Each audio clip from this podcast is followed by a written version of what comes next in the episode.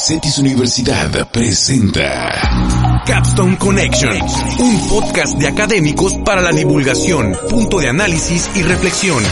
Comenzamos. Sean bienvenidos y bienvenidas a este quinto capítulo de la cuarta temporada de Capstone Connection, un podcast para la divulgación, un punto de análisis, diálogo y reflexión. Les saluda como siempre Lorena Santana. Y mi nombre es Milena Sorzano. Bueno, pues el día de hoy vamos a hablar sobre un tema bastante interesante que está relacionado básicamente con la calidad de vida de las personas adultas mayores, la dinámica familiar que pueden tener, las relaciones sociales y en general la dignificación de su vida, lo que hace parte pues del estudio de la llamada gerontología, que en otras palabras aborda el estudio del envejecimiento del ser humano de una manera integral, es decir, desde puntos de vista biológicos, psicológicos y sociales. Así es, Milena, sin duda un tema clave, importante, sobre el que tenemos que detener el tiempo para estudiar. Eh, la gerontología como ciencia, justo como mencionabas, es algo pues relativamente nuevo, ¿no? Porque en siglos pasados la gente, bueno, no solía llegar a edad avanzada, eh, pero en la actualidad eh, la historia es completamente distinta. Vemos bastantes países, en su mayoría desarrollados, donde la mayoría de la población está en etapa de vejez el envejecimiento poblacional es un hecho indiscutible. Y para esto, bueno, tenemos a dos invitadazos que vamos, con los que vamos a estar dialogando. En primer orden, presentaría al doctor Flavio Olivieri, eh, quien entre sus actividades y sus estudios cuenta con un doctorado de estudios de desarrollo global por la Universidad Autónoma de Baja California. Tiene una certificación en desarrollo económico, una maestría en e-commerce por la National University, entre otros títulos son los que conforman sus estudios. Sus intereses de investigación son el desarrollo económico de las regiones y el estudio evolutivo de los lugares, siendo una de sus especialidades la región binacional Baja California y el sur de California, mejor conocido como Cali Baja. Y bien, ahora su experiencia profesional también lo ha llevado a múltiples emprendimientos, entre esto, integrar la mesa directiva y es presidente del Consejo de Administración de Serena Daycare y Serena Care, eh, que es un centro de cuidado para adultos mayores donde se les brinda la atención necesaria para pues, lograr la integración. Bienvenido, Flavio, gracias por estar acá.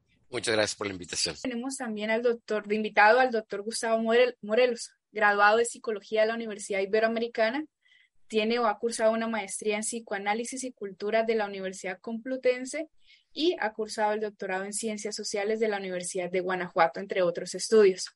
El doctor Gustavo es actualmente el coordinador de la maestría en Gerontología Social en CETIS Universidad. También ha impartido clases e investiga actualmente sobre las materias de envejecimiento, desarrollo del adulto, salud mental y sociedad. También ha trabajado anteriormente en el campo de del suicidio en la Asociación Mexicana que tiene esta finalidad.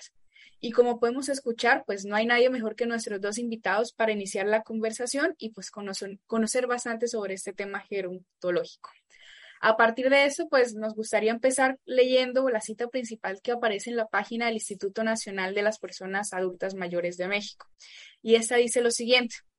En una sociedad donde se elogia la juventud, hablar de la situación y la problemática relacionada con el envejecimiento y la vejez parece no tener importancia o bien llega de manera lenta a la conciencia colectiva.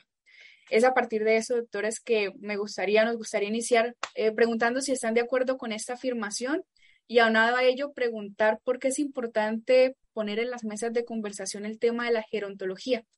Si desea, empezamos con, contigo, doctor Gustavo primero que nada, muchas gracias a las profesoras Milena y Lorena que eh, nos han hecho la invitación de participar acá y también, por supuesto, eh, un saludo al doctor Flavio que eh, hemos colaborado en el pasado en algunos momentos también a propósito del tema de la gerontología. Esta pregunta que nos, con, la que la profesora Milena nos invita a empezar a hablar del tema de gerontología e innovación me parece muy relevante porque lo, que está ocurriendo, evidentemente, el contexto de, las preocupaciones sobre el envejecimiento es que de repente hay, y, la palabra de repente ahorita la puedo matizar, pero hay una explosión demográfica de personas mayores que intentaré resumirlo en dos o tres palabras, pero bueno, ustedes saben que después de la Segunda Guerra Mundial hubo un incremento en el nacimiento de bebés y bueno, esos bebés ahora son personas mayores y que eh, eh, al, mismo, al mismo tiempo pues ha habido un incremento en las posibilidades de llegar a la vejez y de vivir y morir mucho más tarde, al mismo tiempo que ha disminuido la tasa de fertilidad, es decir, que están disminuyendo el número de nacimientos en el mundo. Y que pues eso eh, yo diría que empezó a generar interés por allá de los 1900, bueno, cincuenta y tantos, pero ya de una manera muy ordenada, eh, más en los, en los 80 a principios de, eh, del siglo también, y que eh, pues evidentemente hay una distribución muy heterogénea en diferentes lugares del mundo. Si vemos, por ejemplo, que en Europa ya existen desde hace algunas décadas poblaciones, y voy a utilizar esta palabra con eh, con un grano de sal, pues, ¿no? Pero alarmantemente viejas. Contextos sociales como el nuestro, el de México y el de algunos otros países latinoamericanos, aunque todavía no presenta esas estadísticas, de nuevo lo digo entre comillas, alarmantes de envejecimiento, hay una realidad que eh, es in, eh, inevitable que, va a ocurrir este envejecimiento demográfico y que va a ocurrir muy pronto. En los próximos 20 años veremos que las personas mayores representarán una proporción mucho más grande de la población. Y eh, antes de soltar el micrófono, decir, bueno, simplemente esto genera sobre todo una sensación de alarma, una sensación de, de peligro, porque cuando pensamos en, el, en la escala macro, pues la, la, pregunta simplona que se puede, que puede resumir el tema es cómo se va a sostener una sociedad en la que hemos eh, distribuido los roles eh, sociales, en donde la gente relativamente joven produce y la gente relativamente vieja pues no produce, ¿no? Y creo que ese es el contexto un poco de lo que podemos decir acá. Flavio, ¿Te gustaría añadir algo para esta contextualización? me espera la que sigue. Que, claro, eh, Gustavo, es, es, muy importante esto que mencionas, sobre todo porque hablamos de las condiciones de contexto, ¿no? Estas condiciones de contexto que van a ir predeterminando y también cómo la parte de la población tiene una percepción respecto de la participación del adulto mayor en, en qué tipo de actividades, ¿no? Hacia dónde vamos. Este dato que nos mencionas del crecimiento, o sea, cómo vamos a estar en, en, los próximos 20 años, en donde va a haber más adultos mayores, pero también eh, tenemos mayor expectativa de vida, eh, estamos, vamos a estar más, más tiempo, ¿no? Entonces, ¿qué va a pasar con, con otras áreas en donde se sostiene? También es importante a la luz de la función más de la función, sino de las personas adultas mayores que están en nuestra sociedad, qué va a pasar con los jóvenes y cómo se articulan estas, estas dos generaciones en, en este futuro, ¿no? Eh, y bueno, justo en conjunción con ese otro dato interesante es que retomamos esto que viene, esta, cita que encontramos acá en, el, en la página del Instituto Nacional de Personas Adultas Mayores, en donde nos dice precisamente, dice, los países desarrollados desarrollados, perdón, los países desarrollados tomaron conciencia de la importancia de la atención de las personas mayores hasta finales de la Segunda Guerra, como justo nos, nos mencionabas, ¿no? Eh, en la mayor parte del mundo, el envejecimiento de la población tardó más de 115 años. Fue un proceso gradual, como bien nos lo decías, que permitió realizar intervenciones sociales, económicas, jurídicas en muchos casos, y que son necesarias para brindar la atención adecuada y generar mejoras en la calidad de vida de este grupo de la población. A partir de esto, consideran que la gerontología ha sido más visible en los últimos periodos de la sociedad que en años anteriores. Y aquí me gustaría como ver estas dos vertientes desde la perspectiva de Flavio. ¿Qué pasa con el empresariado? ¿Cuál es la postura, por ejemplo, de invertir en este tipo de ayuda? Eh, o de proyectos sociales que logren incluir la participación del adulto mayor o de emprendedores en beneficio de. Eh, y en el caso, eh, Gustavo, precisamente si se ha hecho más visible o puede ser más visible, pero poco atendida, ¿no? Entonces, con estas dos vertientes, me gustaría, Flavio, empezar contigo y después seguimos contigo, Gustavo. Muy bien, bueno, del, punto de vista de, de los empresarios, buscando siempre como emprendedores, ¿no? el, proveer soluciones a problemas, a necesidades que pueda tener el mercado. ¿no? Ese es el punto de vista emprendedor. Entonces, una oportunidad que se identifica es este creciente mercado de adultos mayores que tienen diferentes necesidades. Entonces, probablemente muchos de los servicios eh, y productos que existen para el mercado en general, pues no se adecúen Ah, para, para, ese mercado. Entonces, en la, manera, en la medida que vemos que va creciendo este mercado, se han ido desarrollando diferentes modelos de negocio para atender y dar servicios a, a este creciente mercado. ¿no? Entonces, desde ese punto de vista, sí se ve una tendencia a nuevos, nuevos modelos de negocio, nuevos productos, servicios enfocados al, a este creciente mercado en términos globales, en términos generales, sobre todo pues aquí en Baja California, que tenemos muy próxima la, la, el, el, mercado de Estados Unidos, eh, podemos identificar estos cambios y podemos ver los modelos de negocio que se están desarrollando en Estados Unidos, porque es una demanda muy distinta a la nuestra, ¿no? Entonces, eh, en ese sentido, los empresarios, al menos aquí en Baja California, desde hace eh, bastante tiempo, yo, yo diría unos 30 años más o menos, tenían identificado como un área de oportunidad el poder proveer servicios a este mercado de Estados Unidos, ¿no? ¿no? necesariamente al mercado local, pero sí al creciente mercado de Estados Unidos. Y desde hace mucho tiempo se, se pensaban proyectos que podrían uh, dar pues la calidad de vida y los servicios adecuados a este segmento de mercado de los Estados Unidos. Y la realidad es que nunca se hicieron uh, pues nada de estos proyectos, no, no se llegaron a materializar y aunque veíamos que sí se estaba dando una, una concentración de estos adultos mayores extranjeros que residen en la costa, ¿no? Entre Tijuana y Ensenada, eh, en particular, pues en, el municipio de Rosarito, eh, veíamos que sí se está incrementando esta población. Entonces, algunos empresarios em, sí empezamos a decir, bueno, pues, ¿por qué no empezamos con este mercado. Con este mercado. Y empezamos a diseñar productos y servicios para ese mercado. Entonces, así es como empezó a darse ya, a, concretarse proyectos mucho más pequeños en escala a lo que se pensaba y se hablaba cuando pensábamos en el mercado de Estados Unidos que podría ser atendido en Baja California. Entonces, sí está en el radar, pero no, no digamos, eh, este, pues muy generalizado, ¿no? Son realmente muy pocos proyectos y pocos que realmente se han podido concretar y aterrizar. Ok. Sí, y, bueno, ahí vemos como estas posibilidades. Eh, más adelante me gustaría hablar precisamente sobre esta perspectiva cultural que nos ayuda o no a invertir a lo mejor en este tipo de proyectos o incluso a desarrollarlos desde una perspectiva propia del emprendimiento. Gracias, Flavio. Gustavo, la gerontología, ¿crees tú que es ahora más visible? Si no es así, ¿qué necesitaríamos hacer para que así fuera? ¿Es necesario que sea así de visible? Sí, muchas gracias. Yo, yo pienso que sí. Eh, estaba aquí haciendo unas notas de lo que nos comentaba Flavio y una frase que a mí se me hizo muy llamativa es que cuando se ofrecen servicios, palabras más, palabras menos, ¿no? Pero que pueden no ajustarse a las necesidades de las personas mayores, ¿no? Y yo creo que esto es súper relevante y, y, quiero, quisiera abordar eh, este tema eh, de la siguiente manera, pues, ¿no? Decir que eh, el envejecimiento de la población es un fenómeno dinámico, ¿no?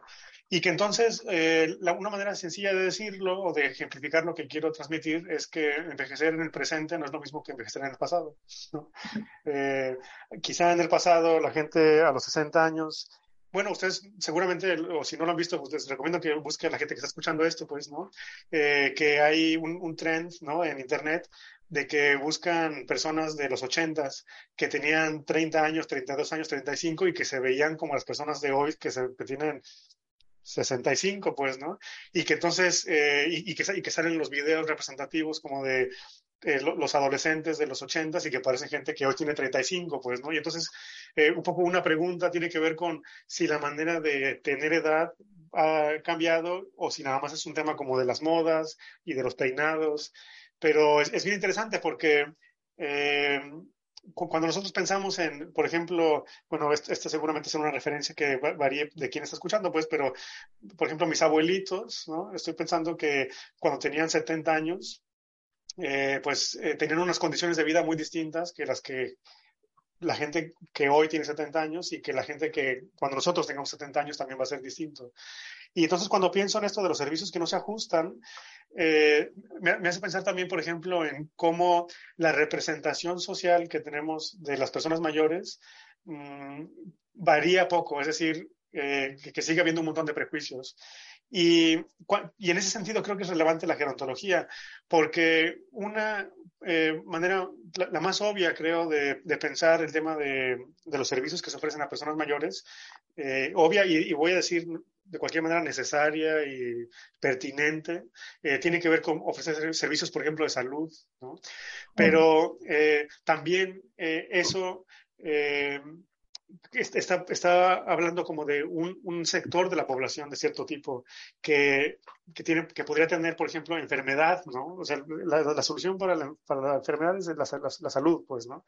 Pero, eh, y recientemente eh, me tocó ver, con mucho gusto, recientemente, hace dos semanas, que una colega uh, de Brasil, que, que, yo vi que una vez en un congreso presentó una, una ponencia bien interesante de la representación de las personas mayores en los medios de Brasil. Tenía algo bien interesante que decir a propósito de cómo eh, la, los, eh, los, los, viejos, pues, ¿no? En, en, la publicidad en Brasil aparecía siempre con bufandas y con frío y decía, en Brasil nunca hace frío, pues, ¿no? Y que ahora lo vi publicado como un tema de un libro y que eso también tiene que ver con, con lo siguiente, pues, ¿no? Que hay una eh, hay un concepto en gerontología que, que se ha llamado la economía, el Silver Economy, ¿no? y que contempla que los adultos mayores son un nuevo tipo de consumidor y, y que hay un tipo de economía de la longevidad que, también está asociado con que hay una, especie de, de, poder adquisitivo y necesidades, de nuevo, lo que decía Flavio, de necesidades que no se ajustan o que no son eh, servidas por los, por los servicios que se están ofreciendo. Entonces, si todos los servicios que se ofrecen son de salud y como como con lástima, pues, o sea, ¿dónde están los adultos mayores que, o sea, si, si nosotros volteamos a ver la gerontología, y ya prometo callarme en un segundo. Pues, no, adelante, para eso es. con toda la confianza. Pero, por ejemplo, un, un, tema muy relevante que se está volviendo en las mesas de la discusión de la gerontología, por ejemplo, es el tema de los envejecimientos LGBT, ¿no? Por ejemplo, y de, y de, y de la gente que quiere, y lo voy a decir así, seguir viviendo y seguir soñando y seguir teniendo proyectos y, y, maneras de vivir, ¿no? Y entonces, pues esa gente, pues no se ve representada, por ejemplo, en los servicios que puede haber de Tinder, eh, en, en, las maneras de, hacer sociedad, pues, ¿no? O sea, finalmente de eso se trata la gerontología, de producir un espacio social que pueda ser transitado por personas de cualquier edad. Y reitero, pues, o sea, el, el tema de la vejez es que es una heterogeneidad, ¿no? Entonces, es cierto, pues, que hay gente que tiene Alzheimer, es cierto que tiene, hay gente que tiene demencia y que necesita atención y cuidados y enfermeros 24 horas, pero también es cierto que hay gente que, que quiere comprar un carro deportivo y que, y que no se ve representado en la televisión porque los carros deportivos están mercad, mercadeados, esa es la palabra correcta, para eh, personas jóvenes que a final de cuentas posiblemente no tengan el dinero para comprarlos. ¿no? Entonces, gerontología se trata justamente de eso, como de repensar quiénes son las personas mayores que estamos eh, abordando. Por lo pronto eso. Pues gracias, doctor Gustavo. Eh, bueno, primera medida, gracias al doctor Flavio por la puntualización que, que, haces, en donde abarcas el tema desde el punto de vista del empresariado y el emprendimiento, identificando pues la visibilidad de este juego de oferta y demanda en un mercado que es cada vez más grande y que atiende las necesidades del adulto mayor, tema en el que también pues empata con, con las aportaciones del doctor Gustavo en el que acentúas que el envejecimiento de la población es un proceso dinámico, heterogéneo, siendo conscientes de estas diferencias generacionales y de las diferencias de los periodos de tiempo cuando de envejecer estamos hablando. Y pues que no es lo mismo hablar de envejecer en la década del 30 a envejecer en el 2022, 2030. Es a partir de eso, pues, que la siguiente pregunta estaría dirigida específicamente al doctor Flavio. ¿Por qué es importante, o qué es importante, mejor dicho, considerar cuando estamos hablando de atención directa o indirecta al envejecimiento, a la vejez o a las personas mayores en un contexto de prevención e intervención? ¿Qué necesitamos considerar en este sentido, doctor? Sí, es una, una, excelente pregunta porque el, el, tema de la heterogeneidad es, es muy importante, ¿no? Y lleva, o sea, la, en las condiciones que las personas envejecen son muy distintas y tienen que ver mucho con la prevención eh, que tuvieron, sobre todo financiera, y la capacidad pues, que tuvieron de poder eh, tener uh, un ahorro y tener una forma de tener ingresos eh, de una forma ya pasiva, ¿no? Por en, en, la medida que van perdiendo sus capacidades de producción, que a lo mejor eh, la sociedad o el mercado laboral eh, considera anticipadamente ¿no? la pérdida de esas capacidades de producción. Eh, eh, la mayoría de las personas tendrán todavía mucha capacidad de producción, pero ya no los empleadores consideran tal, ¿no? Este, consideran su, que su, energía o su nivel de, energía no es el mismo, etcétera. Entonces, la, la gran diferencia en primera instancia es la, la, la diferencia en, en, las condiciones financieras ¿no? que llegan a al envejecimiento. Y el otro es en su salud, ¿no? en sus capacidades físicas y sus necesidades eh, de, de, atención y de servicios uh, de asistencia. Entonces, eh, vemos que hay pues una, un abanico muy amplio ¿no? de, de servicios para, la, para los adultos mayores, dependiendo de estas dos características, ¿no? de cómo llegan en cuanto a su salud y en cuanto a sus capacidades físicas y sus capacidades financieras. Desde el punto de vista uh, de atención indirecta, que sería un poco más por el lado de la prevención ¿no? y de generar condiciones para que tengan calidad de vida, pues hay muchos, uh, digamos, servicios que se pueden generar que probablemente eh, pues ya se, se, confunden un poco más o la barrera es, es más eh, borrosa entre el mercado en general y el, y, el, y el del adulto mayor. Pero ya cuando hablamos de una intervención más directa, de servicios que son, digamos, ya más correctivos, más reactivos a una situación más crítica, ¿no? De necesidad ahí es donde empieza a haber pues una mayor demanda en cuanto a, al el valor que tienen estos servicios. Y entonces vamos segmentando a los que llegaron con la capacidad financiera de poder tener estos servicios, porque pueden llegar a encarecerse bastante, ¿no? Ya cuando hablamos de servicios personalizados, de asistencia en las actividades de la vida diaria, ¿no? Desde el acompañamiento eh, a actividades pues básicas como es el, el higiene personal, algunas actividades físicas, la, la preparación de alimentos, eh, eh, todo lo que tiene que ver con la vida diaria. El adulto mayor empieza a perder eh, esas capacidades, ¿no? Desde cargar cosas pesadas, este, a empezar a tener inclusive ya problemas de memoria, ¿no? De recordar eh, qué medicamentos, cuándo debe tomarlos, si ya los tomó, etcétera. Entonces empiezan a requerir mucha atención personalizada, directa, ¿no? de asistencia en actividades de la vida diaria. Las personas que llegan, logran llegar con una situación financiera sostenible, ¿no? Con ya con ingreso pasivo, digamos, pasivo en el sentido de que ya no tenga que trabajar pues para recibirlo, ¿no? Eh, pues sí pueden enfrentar esto contratando a personas que los atiendan. Y en la medida que va incrementando su dependencia eh, de estas personas, pues tendrá, te, habrá que ser personal más capacitado y más profesional para poder entender ¿no? los fenómenos, sobre todo cuando ya empieza a haber problemas de cognitivos, ¿no? de problemas de memoria y, y, el, y el, tema de Alzheimer. ¿no? Por ejemplo, hablábamos ahorita, se mencionó de que estamos envejeciendo ya más, más tarde ¿no? en la vida, pues, o sea que no es lo mismo, ¿no? Eh, hace 30 años una persona de 70 años como ahora una persona de 70 años. Entonces ahora ya vemos que eh, estamos llegando a, a, los 85, 90, 100 años.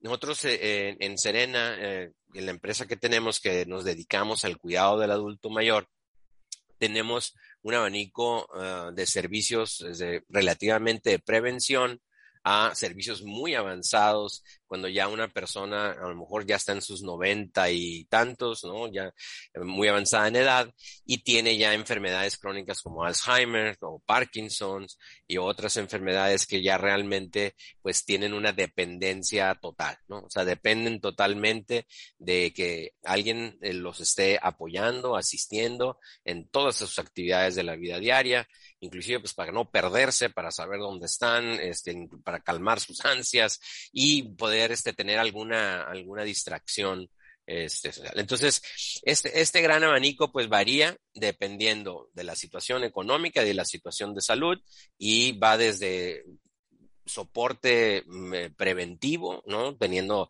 actividades, por ejemplo, los, hay, hay muchos clubs, ¿no? Para adultos mayores de, con, de baile, de yoga, de tai chi, de eh, actividades sociales, etcétera, que los mantienen ocupados, los mantienen activos. Pero ya estamos hablando ahora de que personas que llegan a, ya en estos servicios ya están en sus ochentas, ¿no? Ochentas o empiezan a llegar en sus noventas y eso se va seguir recorriendo. Y, y, también el tema de, digamos, cuando una persona ya llegaba a un nivel de atención muy avanzado, un nivel de mucha dependencia, eh, hace 30 años, pues a lo mejor en su expectativa de vida ya se reducía muchísimo y a lo mejor estaban en esa situación dos años o tres años. Pero ahora vemos que personas con ese nivel de dependencia, de total dependencia, pueden vivir cinco, siete, ocho años, diez años. Entonces, la situación financiera ahora juega un papel pues muy importante, ¿no? Para poder mantener ese nivel de servicios de atención tan personalizada. Claro, sí, ahora lo que nos mencionas, por supuesto, Flavio, nos pone sobre la mesa esta necesidad de replantearnos lo que decían ambos, ¿no? Eh, cómo nos aproximamos al envejecimiento y creo que un elemento clave que mencionas es esta diversidad o heterogeneidad de las condiciones precisamente del envejecimiento, cómo prevenimos, cómo nos aproximamos, qué, cómo entendemos ¿no? esta realidad. Algunos puntos eh, relevantes, eh, muy seguramente hay personas arriba de 65 años que perfectamente pueden seguir trabajando, solo que las condiciones de trabajo tendrían en todo caso que ser distintas, ¿no? Por ahí también hay eh, que ¿Qué se, se emprende desde los 60 años, ¿no? También qué tipo de emprendimientos se pueden generar, más allá que como inversionistas, para aquellas personas que pueden, que pueden jugar ese rol.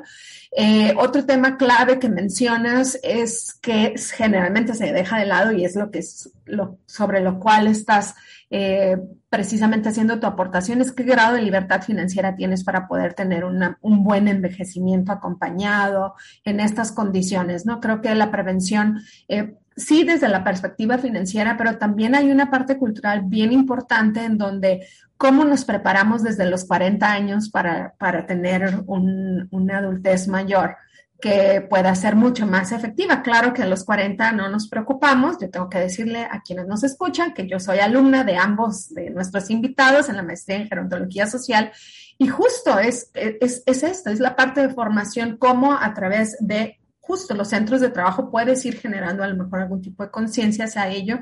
Algo que mencionabas también en la parte de la asistencia, ¿no? Asistencia en la vida diaria, temas que son claves como eh, higiene, alimentación, incluso estos temas de diversión, porque bueno, tenemos que considerar también estas condiciones, quién va a acompañar al adulto mayor, ¿no? Entonces tenemos esta figura del cuidador también cuál es el desgaste de la persona que acompaña a el adulto mayor, cuáles son los, las estrategias de formación para un cuidador que da este, esta, este servicio de asistencia, ¿no? Y algo que mencionabas, ¿no? Entre más asistencia, también más especialización. Eh, y temas precisamente que hablan de la complejidad que tú nos expones. Y eso nos lleva a la siguiente pregunta para Gustavo, precisamente. Ante esta realidad, bueno, por, la importancia o a qué se debe o cómo sugieres que nosotros pongamos como sociedad sobre la mesa la importancia de formar gerontólogos o personas especializadas en gerontología social. ¿Quién es y a qué se debe la necesidad de, esta, profesión, esta profesión, pero sobre todo profesionalizar el, estudio integral de lo que es el adulto mayor en el, en el contexto en el que estamos viviendo y en el futuro, por supuesto. Sí, muchas gracias. Eh, enseguida voy a abordar esa pregunta, pero hice un par de notas a propósito de lo último que se dijo. y te iba a decir eso también. Eh, hice un par de notas a propósito de lo que se estaba diciendo y me gustaría... Adelante, adelante. No sé si ustedes vieron la noticia ayer de que, o sea, oye, a ver, estamos grabando esto el 29 de septiembre, ¿no? Entonces esto fue ayer 28, ¿no? Porque bueno, esta grabación se queda para la posteridad. 29 de septiembre del 2022. Y eh, yo vi un, en TikTok que estaba la secretaria de Trabajo de México, ¿no? y que estaba con el director del Infonavit, que es el Instituto del Fondo Nacional de la Vivienda para Trabajadores. Y no sé si vieron, pero a mí me pareció una buena noticia, yo creo que es una buena noticia, que se incrementó la edad para poder tramitar créditos hasta los 70 años. Y ese es un indicador de que la gente a los 70 años, o sea, confíen en que la gente a 70 años va a vivir suficiente para pagar su crédito. Y yo creo que eso es algo positivo, pues, ¿no? Que, que habla como de eh, que está ocurriendo una transición demográfica bien interesante. perdón que te interrumpa y voy a balconear a mi mamá. Mi mamá tiene 72 años y le acaban de dar crédito para comprar un carro nuevo. Entonces, ¿Está Digo, va sí, no, claro, y, y, los créditos para carros, las tarjetas de crédito, pues son créditos de, de, otro tipo, pues, eh, pero los créditos hipotecarios que son como para 15, 20 años, pues sí, o sea, lo, es, es, es, especialmente interesante. Pero sí, las tarjetas de crédito y los créditos eh, para los carros, eh, yo he visto también los últimos años, pues han ido incrementando los, los, años, pues yo me acuerdo, no sé, hace 7, 8 años las tarjetas de crédito no se expedían a gente de más de 60 años, y ahora creo que he visto tarjetas que dicen 80 pues. Y pues eso es algo positivo, en mi opinión. Eh, pero también eso me hace pensar en lo que nos compartía Flavio a propósito de, de, cómo hay eh, mm, necesidades diferentes que se tienen que abordar para personas en diferentes etapas de la vejez. ¿no? Entonces decía Flavio, alguien que tiene noventa y tantos años y que tiene Alzheimer y que tiene dependencia absoluta, pues, ¿no? Eh, necesita pues una atención 24 horas y por otro lado alguien que tiene sesenta y tantos pues a lo mejor necesita servicios preventivos ¿no?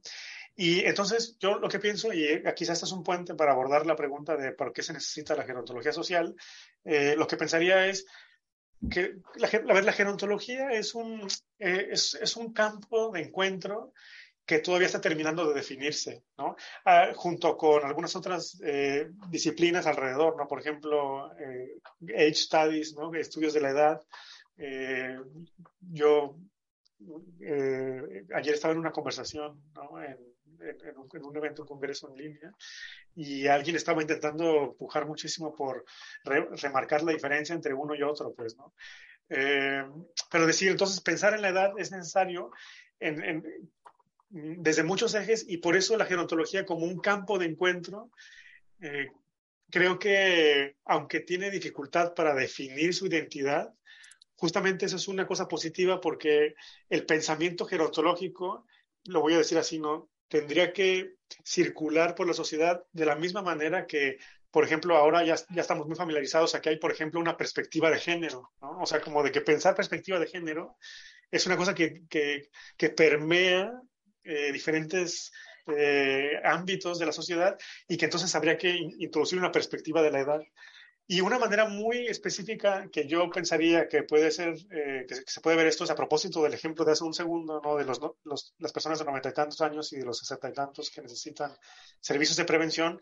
Yo, por ejemplo, introduzco acá, comparto con la audiencia, ¿no? La idea de el instrumental lingüístico que tenemos inclusive para nombrar la vejez es completamente injusto.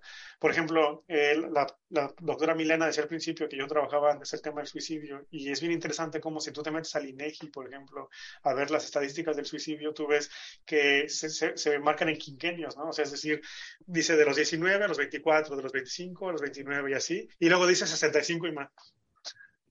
¿Y quiénes son estas personas de 65 y más? Pues, o sea, o sea, es, es, es, una injusticia, pues, ¿no? Como de pensar a, a las mismas personas, eh, o pensar a las personas con el, mismo, con el mismo categoría, ¿no? A las, los viejos, ¿no?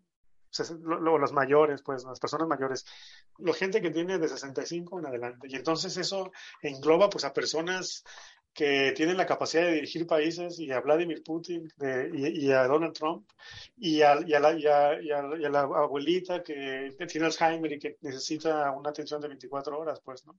Entonces, en, ese sentido yo pienso que es necesario pensar gerontológicamente en los diferentes escenarios que tenemos. También, por ejemplo, se decía hace ratito, ¿no? Lo decían tanto Flavio como Lorena, que alguien de 60, 65 años puede tener ganas y deseo y de, seguir trabajando, pero no hay empleadores que los reciban, ¿no? Y, y pues eso, eso es bien interesante porque en una sociedad como la nuestra, en donde eh, el trabajo es el principal vehículo de socialización, entonces eh, excluir a las personas del trabajo eh, es, es, excluirlos de una, una proporción muy importante de la, de la, vida social, pues si no es que la más importante, pues. Mm, claro, yo aquí, y con esto cerraría mi intervención del momento, diría que eh, suscribir lo que decía Flavio, ¿no? Yo, yo tengo una, una frase distinta, pues, pero eh, la condición principal y fundamental para envejecer de manera digna es tener seguridad económica. Y esa seguridad económica pues puede venir de los ahorros o de, los, este, de las pensiones o de las fuentes de ingresos pasivos, etcétera, pues, ¿no? Muchas veces en un país como el nuestro, pues de las familias, pero al final de cuentas, eh, sí, ¿no? o sea, yo voy, voy, a decirlo de esta manera, ¿no? Mucho más que, no sé, pues a lo mejor es extraño, ¿no? Pero iba a decir que más que tener salud, es, o sí hace falta tener dinero, pues. Y también eso pues tiene que ver con el tema de la justicia y toca unas aristas de, de, cómo se distribuyen las actividades, etcétera. Flavio quiere decir algo, me parece. No, no, bueno, complementando un poquito, ¿no? En, en, el sentido de que, digamos, este, el, la salud, las condiciones de salud con las que la mayoría envejecemos, muchas tendrán que ver con nuestras decisiones propias y estilo de vida que nosotros optemos, ¿no? Desde los hábitos que tengamos alimenticios, de ejercicio, etcétera, ¿no? Cómo manejamos el estrés, el, cómo si consumimos, pues, alcohol, drogas, este, etcétera, ¿no? Cosas que nos pueden hacer daño. Entonces, eso, una buena parte va a tener que ver con nuestras propias decisiones pero una buena parte también va, vendrá de la mano de nuestro acceso a, a tanto a, a, mejores alimentos, a suplementos alimenticios, a este, atención médica, ¿no? Eh, preventiva, etcétera. entonces, también va asociado a nuestra capacidad económica, ¿no? Durante el proceso de, de envejecimiento. Entonces, pues eh, va, va, va, haciéndose una, una, brecha bastante significativa, ¿no? Entre la forma en que, en que la gente envejece, ¿no? Y, y pues sí son los, los menos los que llegan a tener eh, las decisiones adecuadas de prevención, tanto de salud como financieras. Y luego el cambio eh, socio, social o la de la estructura demográfica de, de, de, los países en el sentido de que pues cada son empresas, eh, perdón, familias más pequeñas, ¿no? Cuando antes se pensaba, bueno, es que los hijos se van a encargar de los papás, ¿no? Cuando ya llegue el momento. Bueno, por un lado, esta extensión de la vida quiere decir que eh, cuando el adulto mayor ya necesite ayuda, los hijos ya tienen 65, 70 años. Entonces tampoco están ellos ya en las condiciones óptimas. Entonces, como podría haber sido antes, ¿no? Que todavía estarían en, en una edad productiva, ¿no? De 40, 50, ¿no? Etcétera. Entonces, ese es un cambio. El otro es que las familias son mucho más pequeñas. Entonces, antes, bueno, el trabajo del, del, del, del, cuidado del adulto mayor, pues se distribuía entre varios hermanos, ¿no? Entre varios hijos. Ahora pues son dos hermanos, tres hermanos cuando mucho, o, un hermano, o uno nomás, hijo único. Entonces realmente no tiene esa capacidad de repartirse el trabajo y de que sea un esfuerzo pues entre varios. Entonces ese es otro cambio. Y el tercero es, el desplazamiento eh, laboral, ¿no? Que ya las familias, este, esos tres hermanos, lo más probable es que ya no viven en la misma ciudad ya no viven en la misma ciudad que los padres, o sea, viven en, geográficamente están distantes. Entonces, esas condiciones, perdón, y una, una tercera es la participación de la mujer en el trabajo también, que ahora la mayoría de las mujeres también trabajan. Entonces, no es como antes que decían, bueno, la, la, la, mujer que está en casa, pues tiene más posibilidades de atender al adulto mayor, pero no, ella también trabaja. Entonces, tú juntas estos tres cambios, cuatro cambios este, sociodemográficos y realmente ya no hay una red de soporte para atender al adulto mayor. Aunque existan recursos económicos, pero la red de soporte ya no existe. Entonces, este, cada vez más, este, este es un cambio cultural de cómo vemos eh, la atención del adulto mayor ya en, en, estados de dependencia, ¿no? Ya estoy hablando en los, en los estados avanzados, cuando ya se requiere de una atención personalizada, pues va a depender de los recursos financieros que tenga disponibles el adulto mayor, ¿no? Entonces, ya no existe esta, esta red. Entonces, va, va todavía eh, reduciendo aún más, ¿no? Este, el, ¿cómo se llama? El, el, grupo que tiene la capacidad de acceder a estos servicios. Entonces sí tenemos que pensar en otras formas indirectas y, el, em, y en el emprendimiento social. O sea, ya hay mucho emprendimiento ahora, ¿no? Que, que, su, que su, pero su función principal o su misión principal es el resolver un problema social más que la parte económica, ¿no? Se requiere que sean sostenibles financieramente hablando, pero no es el objetivo, ¿no? El, el, la ganancia, sino el atender un un, una situación social. O ahí, ahí se abre un abanico muy amplio de soluciones y de creatividad y de innovación en el emprendimiento de, de proyectos sociales. En, en, en, mi caso, yo intenté hacer un proyecto de prevención, ¿no? Dijimos, bueno, este, ya tenemos estos servicios de atención cuando ya la, necesidad es muy, uh, muy clara, muy evidente y necesaria. ¿Qué podemos hacer en forma preventiva? Y desarrollamos una plataforma tecnológica que permitía eh, darle soporte al adulto mayor que todavía es independiente, ¿no? Que todavía vive, eh, vive, pero vive solo y muchas veces cuando esas personas que viven solas, si tienen una caída o si tienen algún problema de salud, nadie se da cuenta hasta mucho tiempo después. Y cualquier demora en la atención de esos problemas eh, incrementa el, el, problema, ¿no? Se, hay un mayor prejuicio. Eh, entonces, nosotros desarrollamos esta plataforma tecnológica que pensábamos que era muy asequible, que le podía ser eh, para cualquier nivel socioeconómico, ¿no? El equivalente a tener un, un teléfono celular o una suscripción de cualquier servicio, eh, un pago mensual para tener esta plataforma. Y, y, encontramos que las familias no están interesadas. El adulto mayor tampoco está interesado en, en tener esta, este nivel de soporte preventivo, ¿no? Pues es una prevención. Y, y, tampoco, o sea, no, entonces culturalmente también tenemos este problema, el, al menos en México, de, de, de, no tener la cultura de la prevención. Posiblemente, ¿no? Yo, yo pongo aquí una hipótesis, ¿no? Tiene que ver con que en los lugares en donde los recursos son escasos, uno tiene que vivir en el presente, pues, ¿no? Como que la posibilidad de pensar al futuro es mucho más eh, difusa.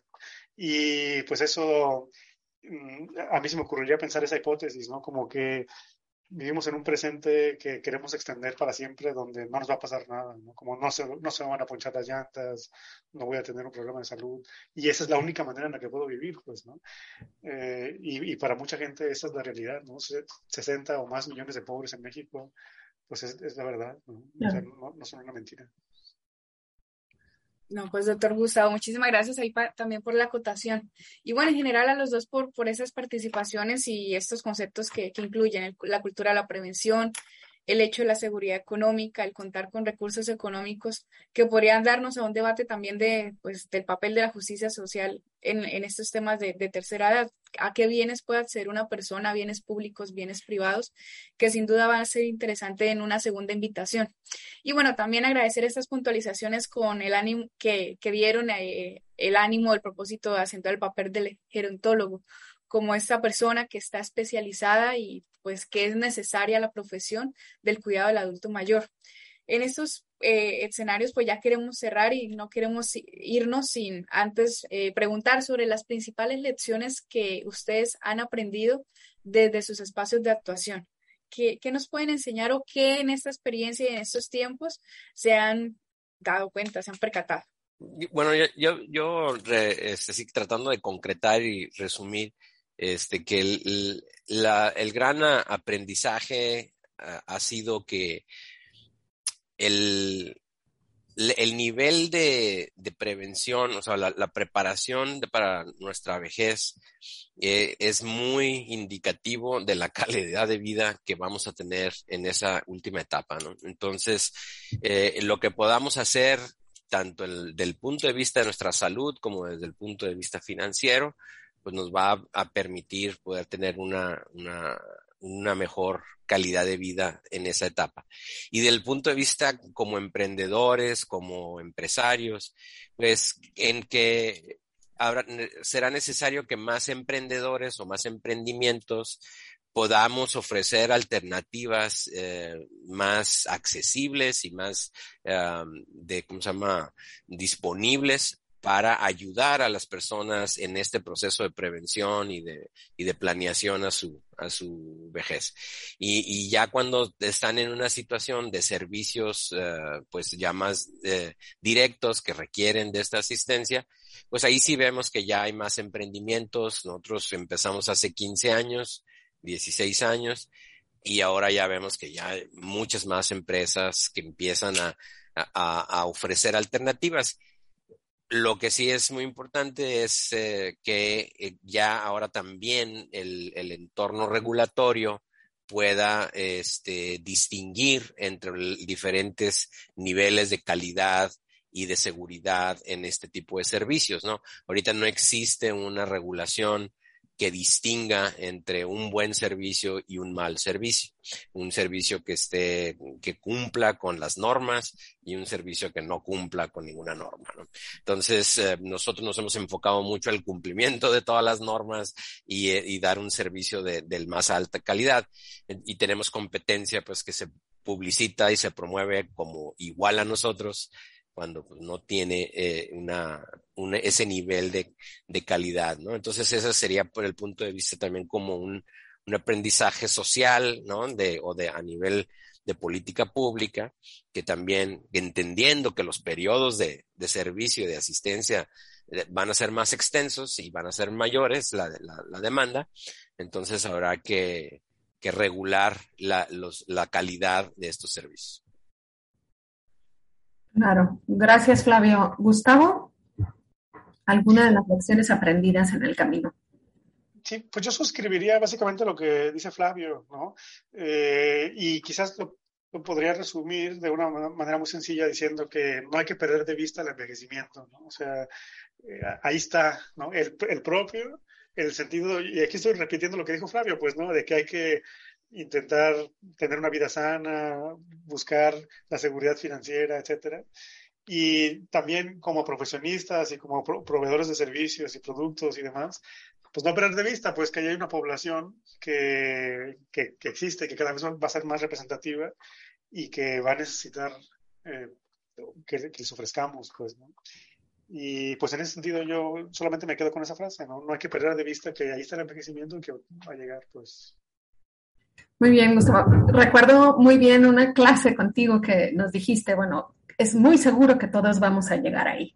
Eh, entonces, eh, es, es, es, muy importante tenerlo presente, estos, estos elementos en donde eh, es importante revisar eh, cómo nos estamos preparando para ese momento, cómo estamos preparando, eh, o como familia, lo individual, pero también como familia, incluso como en los centros de trabajo, qué elementos o herramientas estoy dando, proveyendo o instruyendo a mi equipo de trabajo para hacer frente justo a ese momento, a esa realidad, en donde eh, estamos ligando esta calidad de vida precisamente a temas de formación y herramientas en, en, en en una, en una juventud adulta o como adultos, ¿no? Cuando estamos en la, en la parte más productiva de nuestra vida.